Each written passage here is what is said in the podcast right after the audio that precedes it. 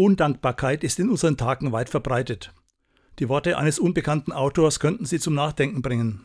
Er sagt, ich bin dankbar für die laut geäußerten Beschwerden über die Regierung, weil das bedeutet, dass wir in einem freien Land leben und das Recht auf freie Meinungsäußerung haben. Ich bin dankbar für die Frau in der Gemeinde, die hinter mir sitzt und falsch singt, weil das bedeutet, dass ich gut hören kann. Ich bin dankbar für die Wäsche und den Bügelberg, weil das bedeutet, dass ich genug Kleidung habe. Ich bin dankbar für das Durcheinander nach einer Feier, das ich aufräumen muss, weil das bedeutet, dass ich von lieben Menschen umgeben war.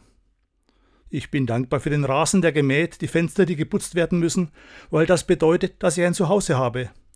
Ich bin dankbar für den Wecker, der morgens klingelt, weil das bedeutet, dass mir ein neuer Tag geschenkt ist. Genießen Sie den neuen Tag. Danken Sie Gott für das, was Ihnen geschenkt ist.